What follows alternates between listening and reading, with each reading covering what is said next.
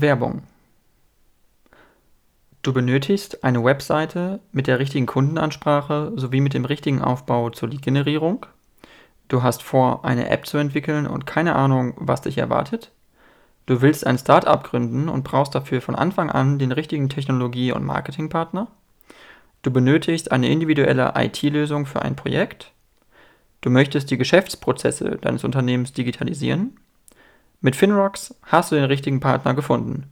Besuche die Website von Finrocks www.finrocks.com und schreib dem Team eine Nachricht. Sie freuen sich auf dich und werden sich bei dir zurückmelden.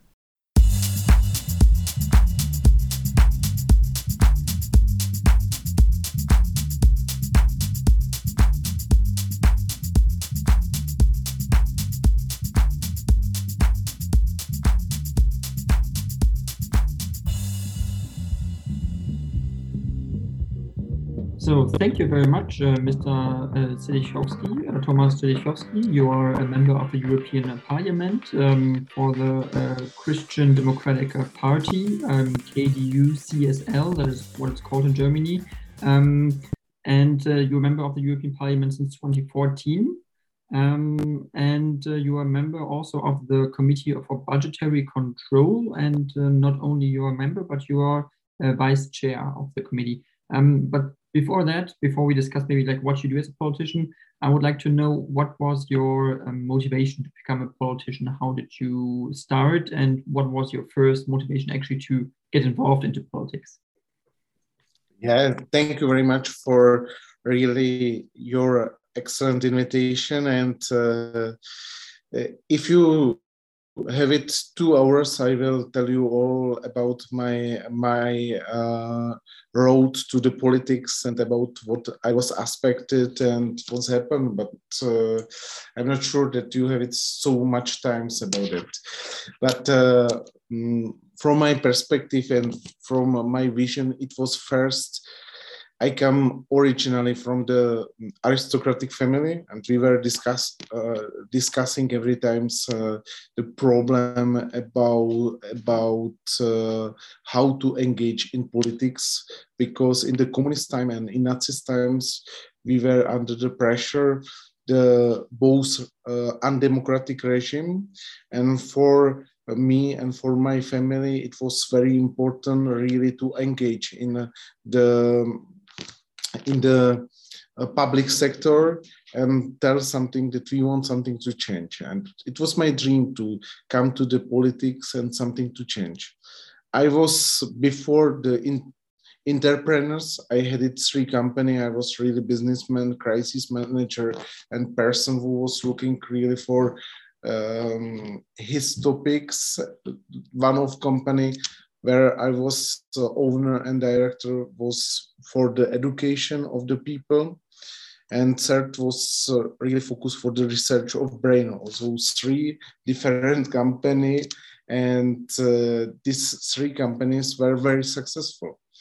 And in one time I said, because I was advisor of many politicians, I started uh, my working life at 18 when my father passed away and I was alone. I had to go to the work.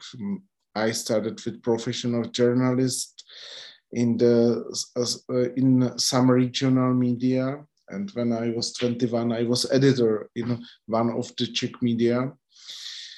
And then the director of this media. Also, my career started a little bit early also when I was 26, I was advisor of some MEP and I went to the Brussels. And when I was here, I asked myself that I would like to be member of European Parliament. And I did everything for that to be member of European Parliament. Also in six years, my dream was really um, successful uh, and or it was re real. Also, I took all this opportunity to present myself and to go step by step and uh, be member of European Parliament. Mm -hmm. Okay, that's very interesting. Um, and so, because you are from the Czech Republic, um, you have also, um, or this is like something that's I think interesting to know. Um, because how how do you because you're a European politician, so you're not a national politician, you're a European politician, but you represent a part of your country of the Czech, Republic in Europe, kind of. Um, but how did you kind of get so interested, involved into European politics, into what is going on in Europe and in the European Union? Was it did it come with uh, with when the Czech Republic actually entered uh, the European Union, or was it before that already that you were pro-European? And um, also, I would like to know, like, what is your perspective on the European project from a from a Czech uh, unique Czech perspective? Um, because it, it may be different to each each member country how they actually see the European Union. Yeah, it was really combination of the things. When I was journalist, I saw that not so many people really interesting what what the European Union mean. And uh, part of my family live in Austria, and I saw huge progress of Austria when they came in uh, uh, 1995 to the European Union. I know what does it mean uh, really have it one currency, what does it mean it's uh, Schengen without borders and other things uh, uh, what really help to Austrian make a huge progress. And um, when I saw the debate in the Czech Republic, it was many of fake news. Many politicians included um, included the president of the Czech Republic, what was Václav Klaus in this time, were speaking about uh, European Union very negatively, and they present European Union as a devil, what is really very problematic, what stake the, our freedom, etc. And I was fighting against because as journalist you can check everything, you can write about everything, and I started to be very involved in the issue to present uh, the European Union.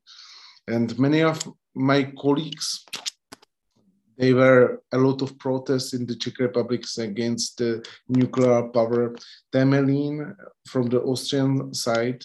And some of my colleagues told me, listen, if you have it more information, write about that. And I started to write the, um, the tweets on Facebook, commented, in many discussion and speak with people that European Union is very helpful in many issues. And from these times, really um, increase my knowledge about the EU and I started to interested how really make the Europe better because I saw some things what were really um, very good to criticize and what were not very um, successful story of the EU. It's many of agencies, many of the posts, what we have it in the European Union bureaucracy, etc. And uh, I said, okay, if you want to make any evolution of the EU, you have to be included in the process. This is why I was interested about this, the work of the member of European Parliament, and I started to think about my future profession. Mm-hmm. Okay, that's uh, super interesting how you describe that. Um, but what's also interesting, I think, is to think of the European Union because you mentioned bureaucracy, you mentioned like structures that are maybe problematic, maybe um, um, there are too many um, government, uh, um, let's say, government layers or government institutions in between for each um, yeah each process and each regulation. So how do you see that, and how do you think uh, is the is the European Union um, functioning well, or is it like uh, a bu bu bureaucratic monster? As uh, many people describe it, because many journalists say it's, it's, it's too bureaucratic and it's too complicated. Um, uh, can it work? Is it working effectively in your opinion, or is it working uh, not so effectively? I think much more uh, bigger, bigger uh, bureaucratic hell is the the uh, French Ministry of Agriculture as the European Union. Also, from uh, my side and from my position, I will tell you that uh, yes, European Union is bureaucratic. Many times we are really. Um, losing time with many things what you can make easy what you can make digital. But if you saw how the european union react on the pandemic of covid-19 it was very quick and very effective effective. If you i compare how was functioned the european parliament and the the, the czech parliament the european parliament was in two weeks absolutely digital. You can you could vote uh, digital you could uh, be present on the meetings digital and everything was digital and it was very easy.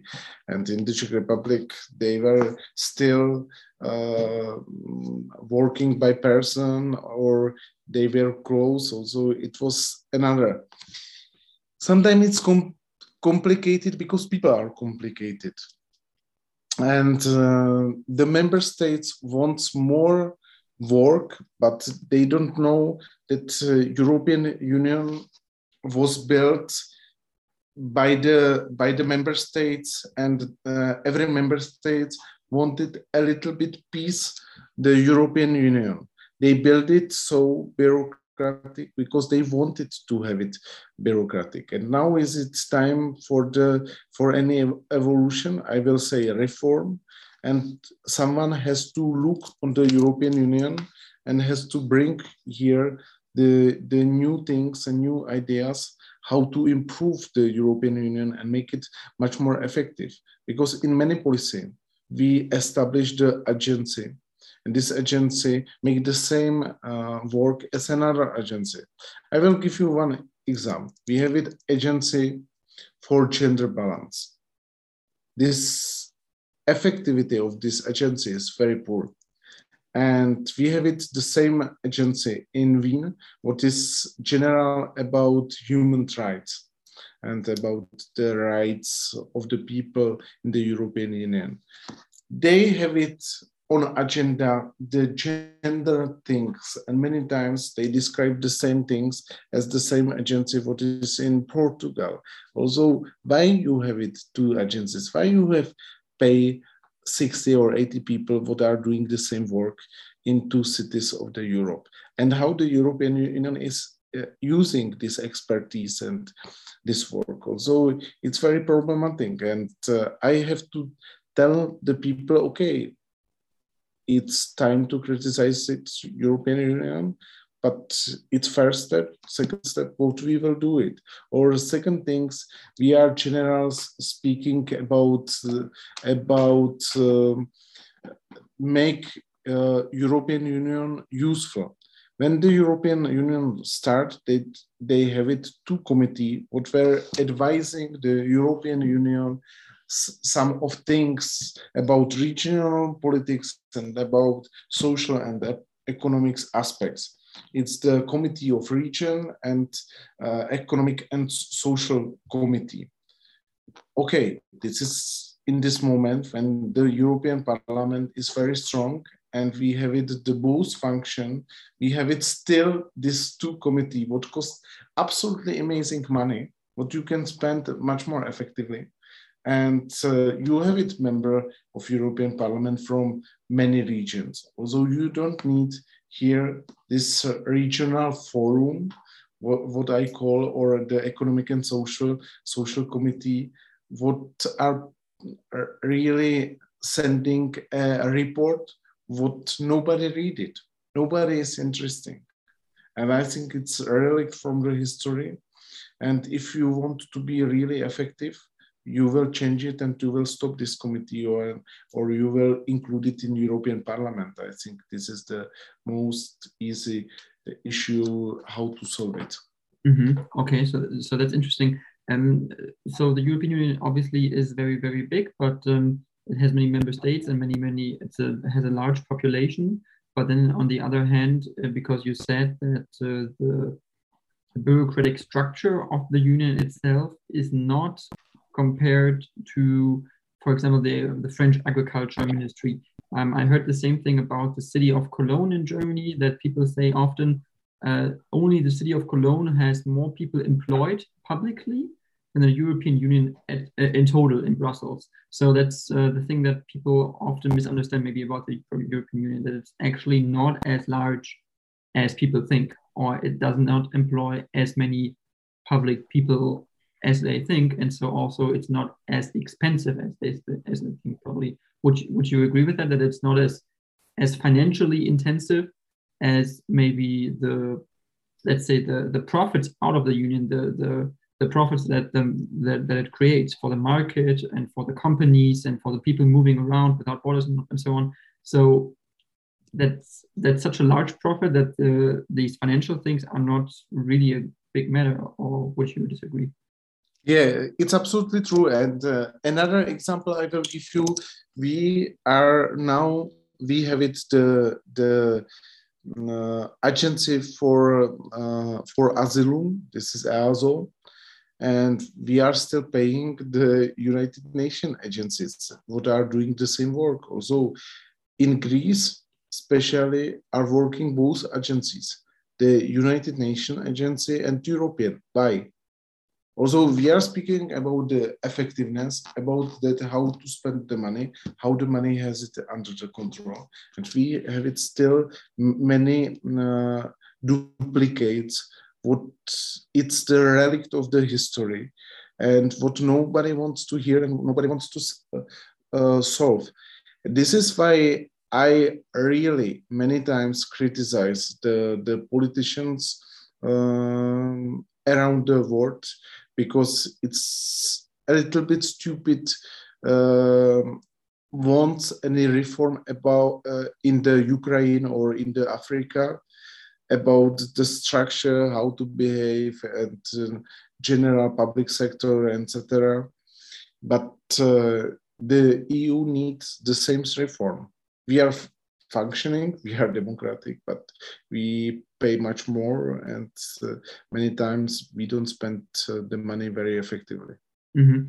Okay. Um, as you mentioned, uh, Ukraine, I would actually like to talk about this topic now because um, it is a matter for the European Union. So the the the war in in Ukraine, the Russian aggression in Ukraine is still going uh, ongoing. It is in the east of the European of the Ukraine uh, at the moment, but uh, we hear that the Russians are moving forward every day. Not a lot, but a little bit and so the Ukraine has um, needs more weapons. It needs more weapons and more support from from its partners. Um, so there was a lot of debate in within Europe and also in Germany about should we send tanks, should we send other heavy armory and other heavy vehicles and so on. Um, and then there was this point in discussion where people said the NATO says that we are not allowed to deliver tanks, heavy tanks to the Ukraine. But the Czech Republic is a member of NATO and has sent uh, T 72 tanks, Soviet tanks, to the Ukraine. So, how do you see that uh, debate where, where the Czech Republic was so quick in delivering uh, uh weapons to Ukraine, and in Germany and, and many other countries, they were so hesitant about that? It's really sometimes pity, sometimes shameful uh, behavior of many politicians. I'm not only member of European Parliament, but I'm a member of the Czech Army as a reservist. I have it um, very good position of lieutenant in the Czech, uh, Czech Republic. And I saw it from the perspective, if you want to fight against the aggression, you need to ha have it really soldiers, very well trained, and you need the military equipment. The, the Ukraine had it, the, the soldiers. Sometimes they were very well trained, uh, trained and uh, they didn't didn't have it uh, any equipment. Also, if you don't send it the equipment, the problem is that you will not solve the problem and you will not stop it, uh, the aggression. This is what I explained many times to Spanish, Italian, German, and especially French colleagues, because they told me, listen, Thomas, the aggression of Russia will be grow up if we will send there the military equipment, included the tanks. And I said, listen, if you will not stop aggression in Ukraine, we will face it the aggression in the Czech Republic, in Slovakia, in Lithuania, Latvia, Estonia, and in Poland. And we know why we have to really help to Ukraine to, to stop Russia, because we have it very good experience and good, I don't mean in positive way, with Russian aggression. In 1968, they came to the Czech Republic and they were stealing the things, they were raping, they were really every time uh, killing the people. They killed a lot of people and um, a lot of people die uh, by the by the um, uh, Russian aggression in these times. Also, our experience from 1945, and especially it must be be for the German very frustrated because I present many times on the Twitter the stories of a German woman what was raped and killed by the Russian army, how they behave in 1945 in the autumn. It was not war, and these women were not responsible for the war. It was responsible the soldiers, but they were killing them, they were really raping them, and they were beating them. And this is what what the German has to understand and French people has to understand because the Russian behavior never stopped on the borders with, with the with the Ukraine. And I will tell you one story, what is very important. It's the state terrorist attack in Verbětice, what was investigated in 2021. Before we had it, really, the headquarter of the Russian intelligences in Prague. After them, we sent it all this, we are calling them diplomat, uh, but they were people with diplomatic immunity, but they were uh, really uh, making this espionage. Also, they were part of intelligences. We send it back to the to the Russia, and from this moment, we stop a lot of uh, Russian propaganda in Germany, in Czech Republic, in Poland, in Slovakia. Without them, we are now facing a lot of problems because we see that some of media are using the Russian propaganda and they are presenting them against the Ukrainians, against the Ukrainians um, uh, uh, migrants. Also, I think it's really very necessary to wake up in this moment and especially send it to the West European country strong message that if you will not help the Ukraine now, you will have it the same problems. What we know from the 1968 and we know it from the from the second world war because it was really when no one stopped the hitler at the beginning that then they didn't stop hitler at the end also it was very difficult also in democratic structure, you have count with them and you have to be very, very careful if you will not help the Ukrainian people to fight against their, their land and uh, against the Russian aggression. Mm. So uh, the Russian aggression will continue probably. It is still going on and um, it, is, it, is, it is a tragedy and it is, it is um, horrible what happens. Um, so how do you think is is the Czech Republic still able to continue to deliver weapons to the Ukraine? How big are arsenals? How big are resources? Um, how long is the Czech Republic, for example, able to continue to deliver weapons? And is there also the political will to continue that for a longer, longer period? We are prepared to help Ukraine uh, how it will be possible. Really, we are prepared to send it the another weapons, and we are sending here all the military equipment and materials. I think that many rockets, what are now helping the Ukraine army, and many cars, especially the Tatra cars, and um, you know that we send it their helicopters, we send it there some of um, some of uh, things to the MiG uh, 29 and SU. uh, all the SU what is using now the Ukraine army what we had it in our hangars also we send it everything to the ukraine and we are helping ukraine really to train the people. Also we are prepared to help. And i think that uh, it's responsibility to all european countries to help with not only weapon but with humanitarian things and with other things to ukraine because ukraine are our brothers and sisters if I don't know that you are originally German, I will think that you are Ukrainian. They have it the same vision of life, the same values, the same quality of life. I visited Ukraine. I was in Lvov, and Lvov is comparable with many German uh, German city in the East Germany. Also, I think it's really very necessary to help them, and the Czech Republic is prepared to be a leader of the of the help to the Ukraine with mm-hmm. all the things, all the things we are giving there the the information about the things, and really for us the the the word is absolutely clear. Ukraine is in this moment facing the biggest attack and biggest war from the Second World War, and we have really to help them. Mm-hmm. Okay, that's interesting um, that you say that um, you sent. Um, I didn't understand really. Did you did the Czech Republic send planes to Ukraine, or did you say that? Did, did you send jets, or yeah, were you saying like we send it? We send it some part of the jets, and in. Ukraine the people are so really excellent that they put it together, and they had it the new jets also we were really very involved in many issues.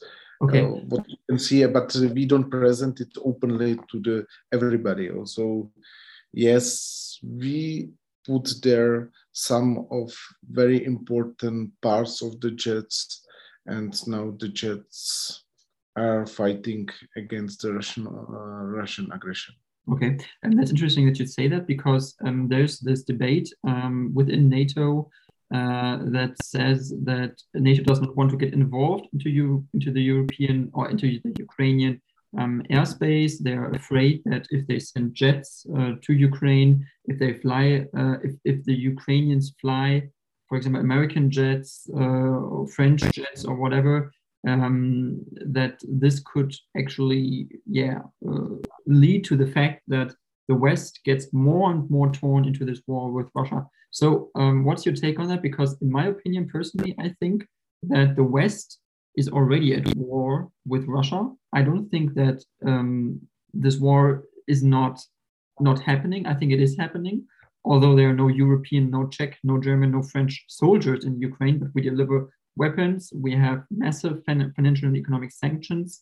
Um, we have, um, yeah, I mean, political sanctions. Um, so, uh, how do you see this uh, discussion about we don't want to be at war with Russia or NATO doesn't want to be at war with Russia, whereas actually everything we do, except that we send our own soldiers to the Ukraine, everything else happens already. So, so, so who is who who now says that this war is not already happening? This is. Do, do you know? Do you see my point? Yeah, uh, listen. From my point of view, you are absolutely right. We are in the war. We the discussion in the EU. We don't have it here rockets, but if so, someone in the Russia decided that they will lose the war, they can send it the rockets against every city, and you can see it they are bombing the Lvov. Lvov is in the west, uh, is near the, the Polish borders, and they are systematically bombing the city. Also, I was there when I was there with humanitarian aid when the war started. Uh, I took with my friends from the charity three cars, and we brought there a lot of things especially the the meal and uh, the things what they needed. Uh, it was the um, pharmacy equipment and the equipment for the for the people in the need. And uh, when we were in the Lvov, we were real, we had it six time, uh, we had it six time or seven times um, the, the call to go to the cellar because the city was really under the attack of Russian bomb. And you can imagine that uh, it's going to happen that uh, some of city of the Europe will face the same problem.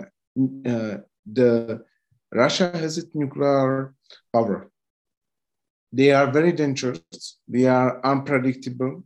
You can see what they are using for the bombs and special bombs, what are not conventional in the Ukraine. And from my point of view, it's very important really to stop them now because in the future it will be very very difficult. They will be very strong and they can increase the power in this war a lot.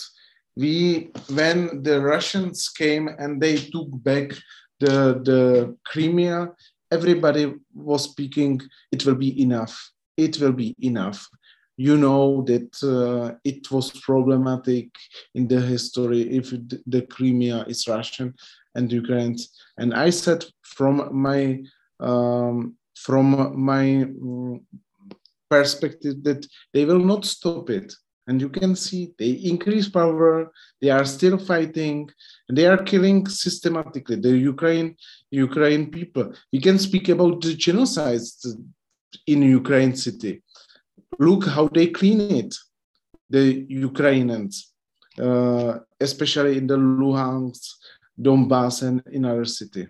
They are really cleaning the cities. They are taking people from these cities to the uh, Russia, to this Siberia, and uh, what is it other as a genocide?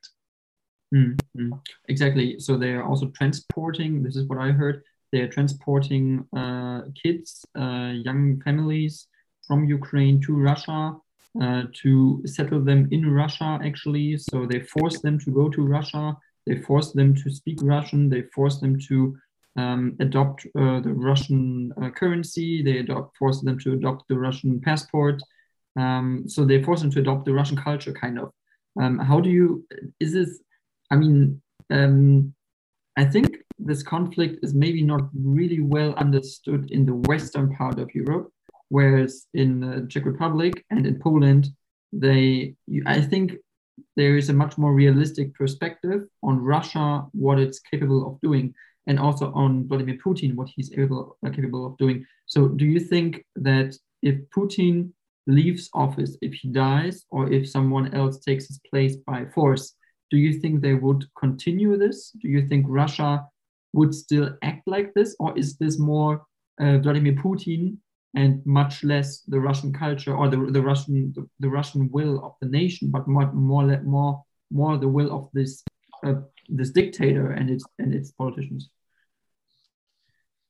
Many uh, many politicians from from the West thinks that it's only the Putin, but uh, Putin will not do this war if he has behind the intelligences, army, police, and etc. I think that you have to know the, the Russian culture, and this is the part of the culture. Many of politicians from the from the uh, West thinks that Russia will stop the war, but they will never stop it, the war. They will do it in, they will do the cyber attacks, and looks how many cyber attacks against the hospitals in the Europe they are doing every day, every day. Also, Russians will not change the mentality. Sorry for that. That really, I will uh, tell you that it's really naive perspective of many member states and many uh, European politicians to think that Russia will change behavior. They will never change behavior. I know Russians for long times and from their perspective, uh, the Ukraine, Czech Republic, and many of the countries are part of the culture also of and part of the uh, Russians or Soviet Union sphere. Also, they will never stop it, and this is what you have it to explain to everybody, because 20, uh, 30 two uh, years after the revolution in 90s, uh, 89, the Russian were still doing the aggressive action against uh, against the, the member states in the Czech Republic, the terrorist attack, what was official investigated that behind was Russia in Vrbětice. It was absolutely clearly linked with Russian GRU. And um, they are thinking that they can do everything. They can do everything. And when will be next terrorist attack? It will be in the in the Berlin, in the Belgium, in Brussels, etc. Also, if you know what they did against the agent Skripal in Great Britain and how they behave, and the same people were in the Czech Republic to make terrorist attack against the military base in my country. Mm-hmm. But uh, okay, so that's interesting. But um, isn't this also a question or a debate where people are not sure whether it is um, is the majority of the Russian people of the Russian population really in favor of this war? Do you do you believe that they, the majority of the population, there thinks that this is a good thing? Because I can't imagine that they would want that. I, I can't imagine the people would like that. That their army just attacks another country. Not only that it's illegal, but also their own people are killed. I mean, there are 25,000 dead Russians already, um, and more will die. So it's not only that Ukrainians die, but also Russians die. So isn't this so? This is in, in no interest of anybody of what what what, what happens there. So I can't. I personally can't imagine that the, that the majority of the country says yes, we want this. I, I, am not so sure about that. Yeah, I think uh, really, uh, really, uh, the Russians don't have it the information about reality, and they are trusting the official media. I think that there are some sources to show what's happened in Ukraine about the Bucha and about other city, about massive impact of the war. But the Russians has it another mentality. It's not European mentality. If something happen in Germany, there will be revolution, but in Russia, there will be not. If you really knows something from the history, and if you can imagine what was the communist regime and how were the repression from the communist regime against the Russian, and now you can see what is really behind of many of the things I think uh, you will understand why Russians are calm. They are not massively protest against, and there is not any attentate against the Putin because the people really trust the official Russian media. Mm. Okay, the, the trust media, and that's also what I heard that the Russians watch a lot of TV. They watch a lot of state TV, and so when you watch Russian state television, it's nothing but propaganda nothing but uh, lies and and and and just no facts and and just um, yeah yeah insane propaganda actually. Um, I just wanted to talk about uh, maybe um, about the section that Vladimir Putin he is the, a dictator. He is no democrat, and he has not really. I mean, he has some support in the in the in the population, but um, in like theoretical terms, he is uh, terms he is a dictator. Um, he is also a mass murderer, um, and he has uh, he is probably the the biggest mass murderer in Europe in the 21st century. This will be what will be known about him in history. Um, so there are speculations about his health that he might be uh, seriously sick, that he might have cancer.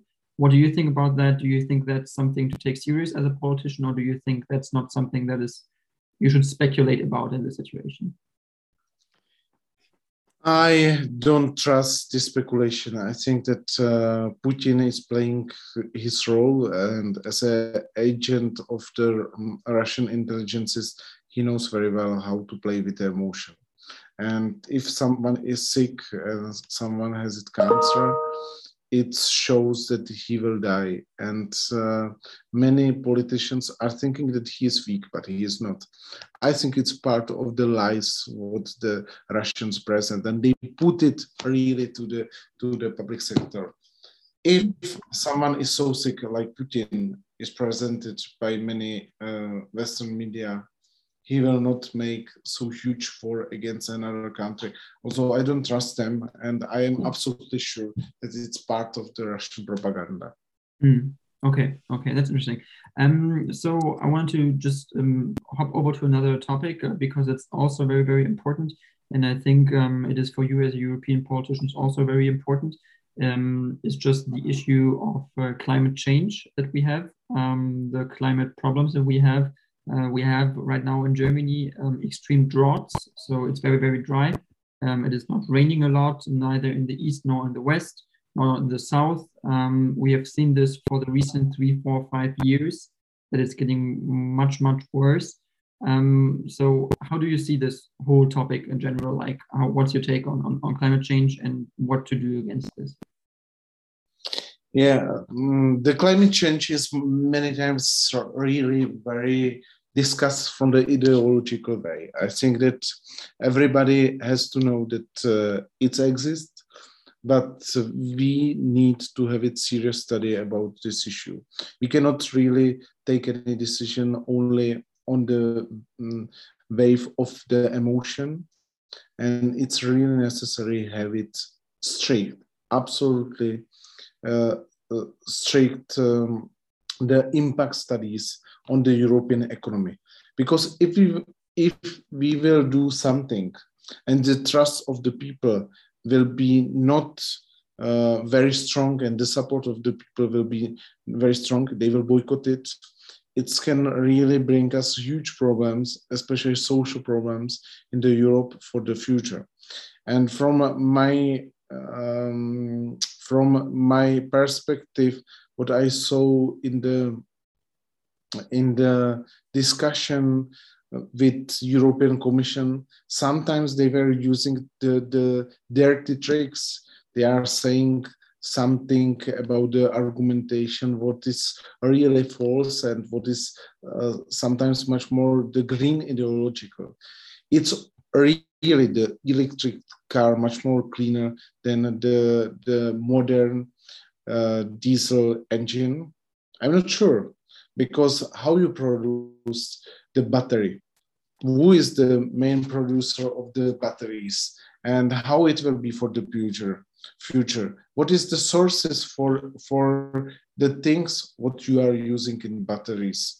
Cobalt how you produce with the hands of small children in the Africa. Also, if is it something what the Europe will accept, I think that uh, it's it's not the the our it's against the our values. And i think that producer of the batteries and how you will bring the batteries back to the europe it's very very problematic. Another things is the recyclation of the of the batteries. It's really really very weak and the system doesn't function very well. And why now we are telling that it's zero emission. And another things what we are discussion discussing in the europe. We are now really facing huge threats from the russia. We stopped the our business contacts.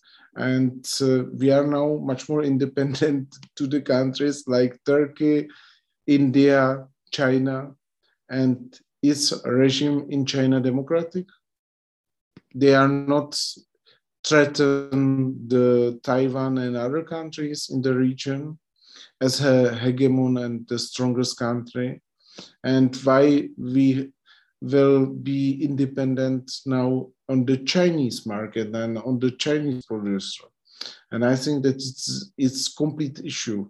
We are producing only seven percentage of CO2, and uh, many other countries, including China or Russia, are producing much more.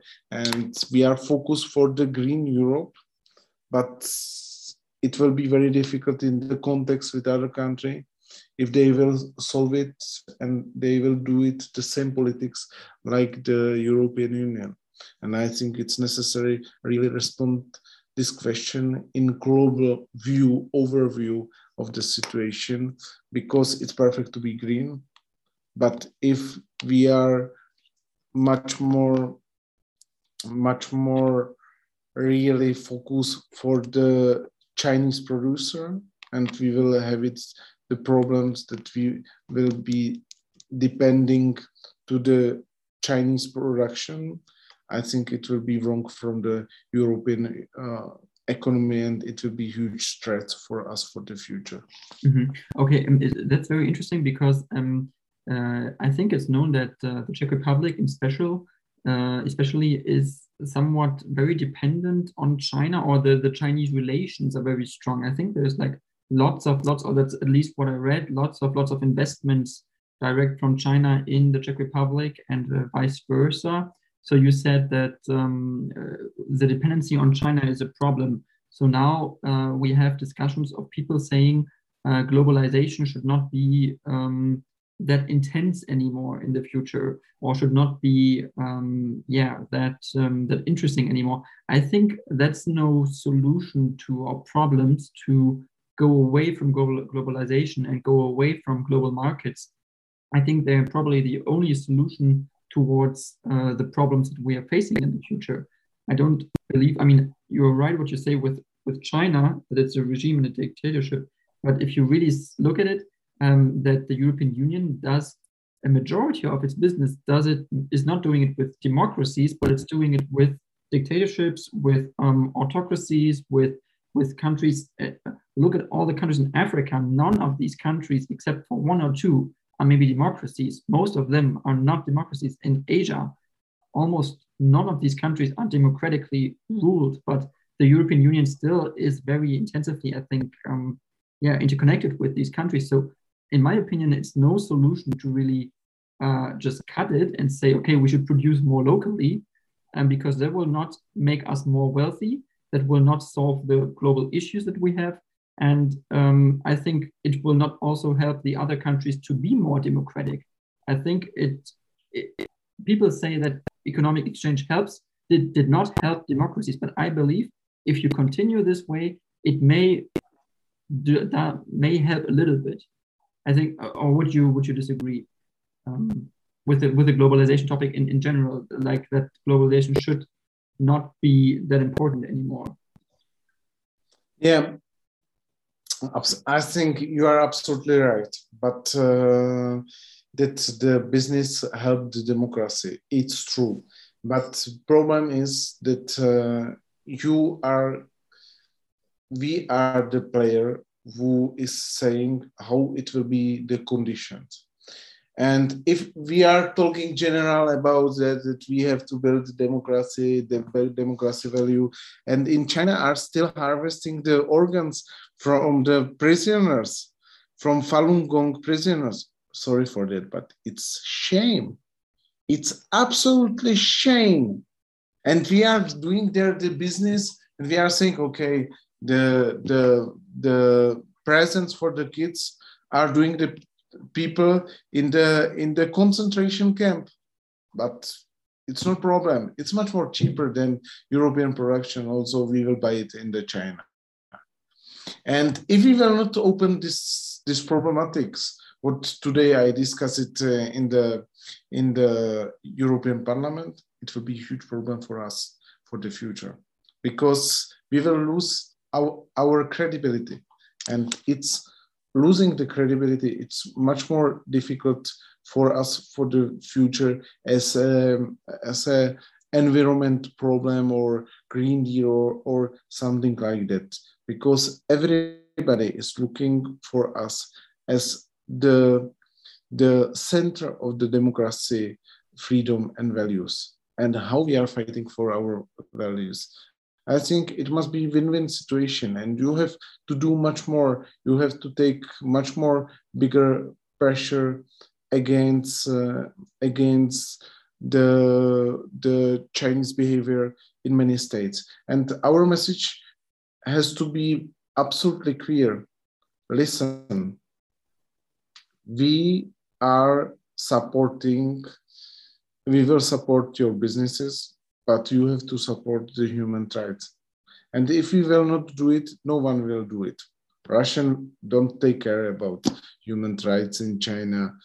American are playing the role plus minus, but Czech Republic is uh, or the European Union is uh, some of very very important uh, player what has to tell directly to the China. And this is why what we are saying directly to the Chinese diplomats that uh, for us it's necessary to increase the these things. Mm-hmm. Okay, yeah. Um, so this was a very interesting discussion. Thank you very much, uh, Mr. Zdechovský. Um, it was very cool to have uh, met you and to have discussed these um, topics. Um, if you want to use the, your last minute to talk about your person or your party or make um, an advertisement for yourself or what you do, you can do that now if you want to.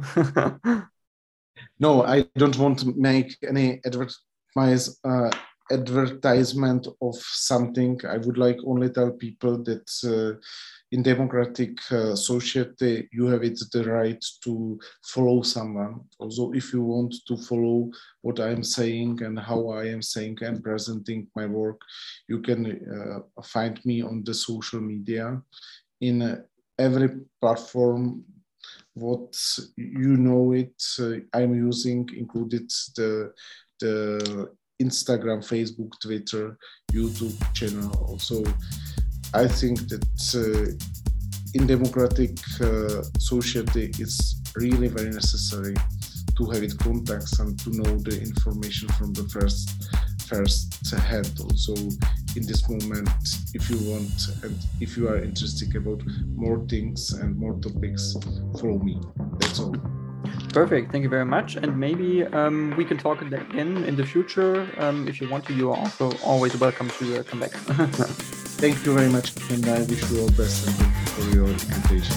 Thank you.